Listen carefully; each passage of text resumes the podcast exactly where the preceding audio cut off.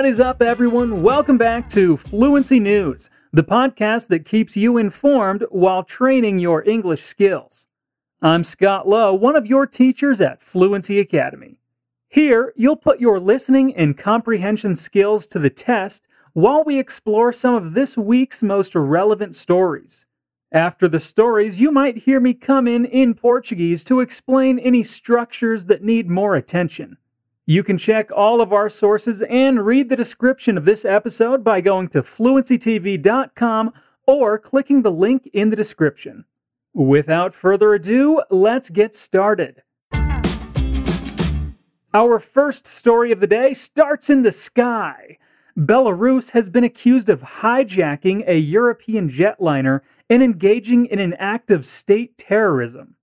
Roman Protasevich, a former editor of the influential Telegram channels Nexta and Nexta Live, was detained by police after his flight was diverted to Minsk National Airport.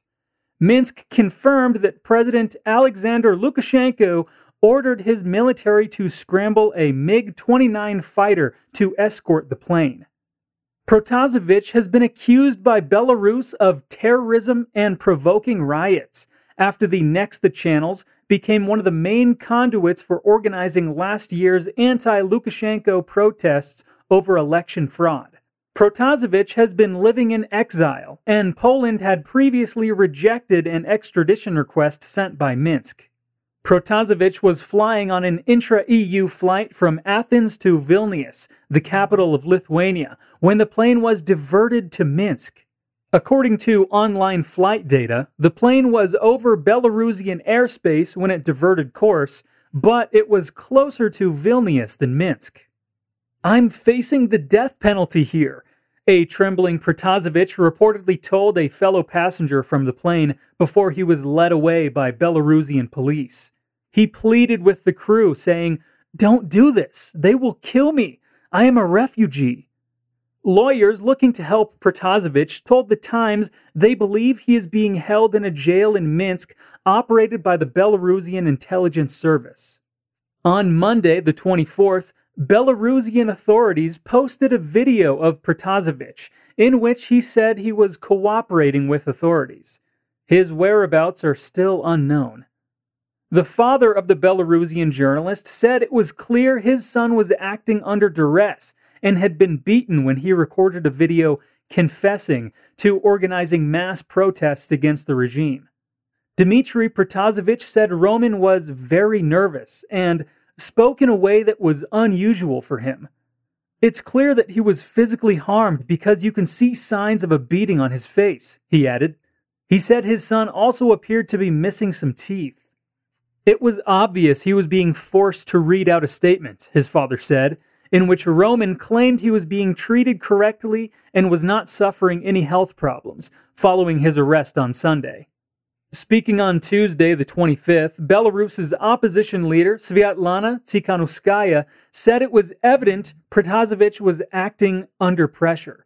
He faced torture from the authorities, she said, adding, He's been taken hostage in an act of state terrorism. The international response has been swift. On Monday, the European Union moved to isolate Belarus, ordering all EU based airlines to avoid Belarusian airspace and banning Belarusian airlines from entering EU airspace and landing in its airports. Nesta notícia, é possível identificar o uso de tempos verbais distintos. Temos o simple past, o present perfect e present continuous. O simple past é usado para falar de ações que começaram no passado e foram finalizadas no passado. Ele é formado usando um sujeito e um verbo na sua forma simples do passado. O present perfect é usado quando uma ação iniciada no passado ainda não foi finalizada ou ainda tem efeito no presente. Como muitas notícias são dadas antes que uma situação acabe, é comum que este tempo verbal seja utilizado. Ele é formado usando o verbo has na sua forma simples e outro verbo no particípio do passado. O present continuous é pouco usado em notícias, porque indica uma ação que está acontecendo no momento da fala. é formado pelo verbo be e o verbo seguinte adicionado de ing. And our next story the European Union has committed to donate at least 100 million doses of coronavirus vaccines to middle and low income countries before the end of the year. The bloc will also provide assistance to non EU countries to help them develop local manufacturing capacity.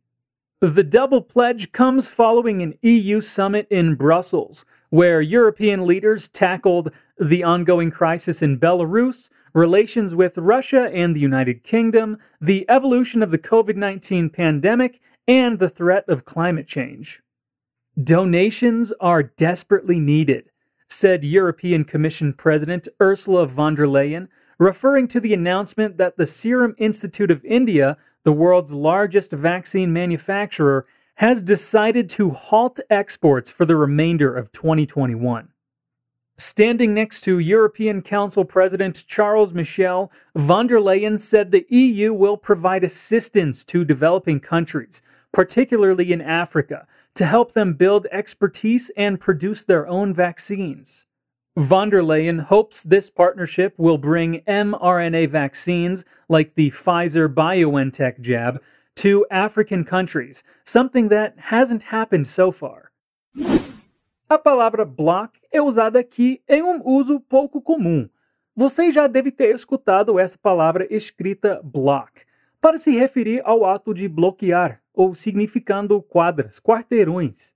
Existe um outro significado com uma escrita um pouco diferente. A palavra block, como temos aqui escrita sem K, significa um grupo de países. A pronúncia das duas palavras é idêntica. Now we have a not so wholesome update. Last week we talked about Samoa electing its first female leader. This week she was locked out of parliament. On Monday, the country was plunged into a constitutional crisis when the woman who won an election last month was locked out of parliament and the previous leader claimed he remained in charge. What is up with all of these politicians not wanting to accept the results of elections? Come on, guys, just retire. Get out of here. On Monday morning, Prime Minister elect Fiame Naomi Mataafa and her supporters showed up at Parliament to form a new government, but were not allowed inside. She and her party later took oaths and appointed ministers in a ceremony held under a tent in front of the locked Parliament actions that opponents said were illegal. The nation's Supreme Court had earlier ordered the parliament to convene, and the Constitution requires that lawmakers meet within 45 days of an election, with Monday marking the final day by that count. But Tuilepa Sailele Malielegaoi, who was prime minister for 22 years before his unexpected election loss, doesn't appear ready to give up power. Two powerful allies have been supporting Tuilepa. The nation's head of state and man with a very difficult name to pronounce, Tuime Lealifiano Valetoa Sualavi II, wrote in a proclamation last week that he was suspending Parliament for reasons that I will make known in due course. On Sunday, the Parliament's Speaker backed him. After Fiame was locked out on Monday, Tuilepa held a news conference proclaiming his government remained in charge. At his news conference, Tuilepa said, There is only one government in Samoa, even if we are just a custodian government. We remain in this role and operate business as usual. Meanwhile, Fiame told her supporters, There will be a time when we will meet again, inside that house. Let us leave it to the law. After the party held its tent ceremony, Tuilepa held a second news conference to say that actions would be taken against party members. This is treason and the highest form of illegal conduct, he said. Fiame's election win was seen as a milestone not only for Samoa, which is conservative and Christian, but also for the South Pacific, which has had few female leaders. A palavra convene é um falso cognato, significando que ela parece ser igual a uma palavra em português, mas tem significado diferente. Apesar de se parecer com a palavra convém, ela significa convocar. Convene, convocar. And we have some positive news regarding vaccination around the world. Mass vaccination of children against COVID 19 moved a step closer as Moderna became the second manufacturer to announce successful trial results, showing its vaccine can stop transmission in people aged 12 to 18. Pfizer BioNTech's vaccine has already been given emergency approval for adolescents aged 12 to 15 in the U.S. by the regulator, the Food and Drug Administration, FDA, after its trials were said to show better efficacy even than in participants aged 16 to 25. It has begun a trial in young children from 6 months to 11 years old. The results from both companies suggest that mass immunization of school children could be on the cards this year, beginning in the US, which could, in theory, end the anxieties of parents, pupils, and teachers and allow schools to function more normally. Pfizer applied for emergency use authorization for 12 to 15 year olds in Europe at the end of April. AstraZeneca began the first trial to use a COVID vaccine in children from the age of six in February, aiming to enroll 300 volunteers aged 6 to 18 across four sites in London, Oxford, Bristol, and Southampton. Like Pfizer, Moderna says its vaccine, formerly called mRNA 1273, was 100% effective in trials in young people in a trial of 3,700 young people aged 12 to 18, there were no symptomatic cases of COVID 19 among those who received two doses of the vaccine. Você já deve ter visto a palavra Among muitas vezes, principalmente depois que o jogo Among Us se tornou bem popular, não é? E vocês sabem qual é a diferença entre Among e Between? As duas significam entre, mas o uso é um pouco diferente. Between significa entre num sentido literal, físico, entre duas ou mais coisas que são claramente separadas. Among significa entre, mas se referindo a coisas que não são claramente separadas, porque são parte de um grupo de pessoas ou objetos, ou num sentido não literal.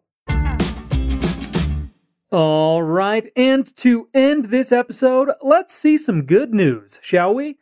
A shepherd has been hailed as a hero in China after it emerged that he saved six stricken runners during an ultra marathon in which 21 other competitors died. Zhu Keming was trending on Weibo on Tuesday, three days after a 100 kilometer cross country mountain race in the northwestern province of Gansu turned deadly in freezing rain, high winds, and hail. The incident triggered outrage and mourning in China as questions swirled over why organizers apparently ignored warnings about the incoming extreme weather. Zhu was grazing his sheep on Saturday around lunchtime when the wind picked up. The rain came down and temperatures plunged, he told state media. He sought refuge in a cave where he had stored clothes and food for emergencies. But while inside, he spotted one of the race's 172 competitors and checked to see what was wrong because he was standing still, apparently suffering cramps. Zhu escorted the man back to the cave, massaged his freezing hands and feet, lit a fire, and dried his clothes. Four more distressed runners made it into the cave and told the shepherd others were marooned outside, some unconscious. Zhu headed outside once more and, braving hail and freezing temperatures, reached a runner lying on the ground. He carried him towards the shelter and wrapped him in blankets, almost certainly saving his life. I want to say how grateful I am to the man who saved me, the runner, Zhang Xiaotao, wrote on Weibo. Without him, I would have been left out there. Zhu has been feted in China for his selfless actions, but the shepherd told state media that he was just an ordinary person who did a very ordinary thing. Zhu rescued three men and three women, but regrets that he was unable to do more to help others. It's always good to see people doing good, isn't it? A palavra ordinary não é bem um falso cognato, mas é próximo disso.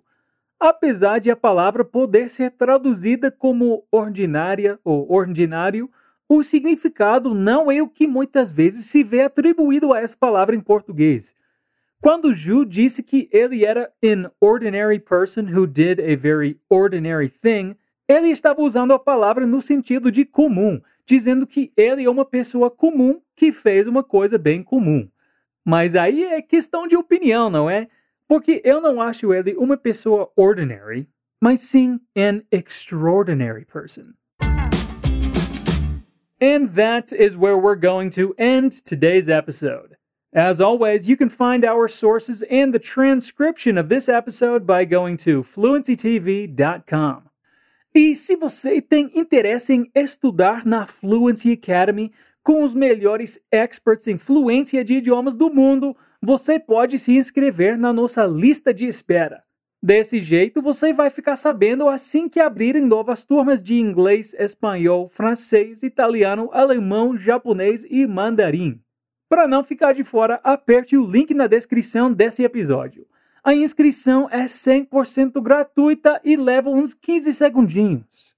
There's a new episode of Fluency News every week, and we'll be here waiting for you. Peace out.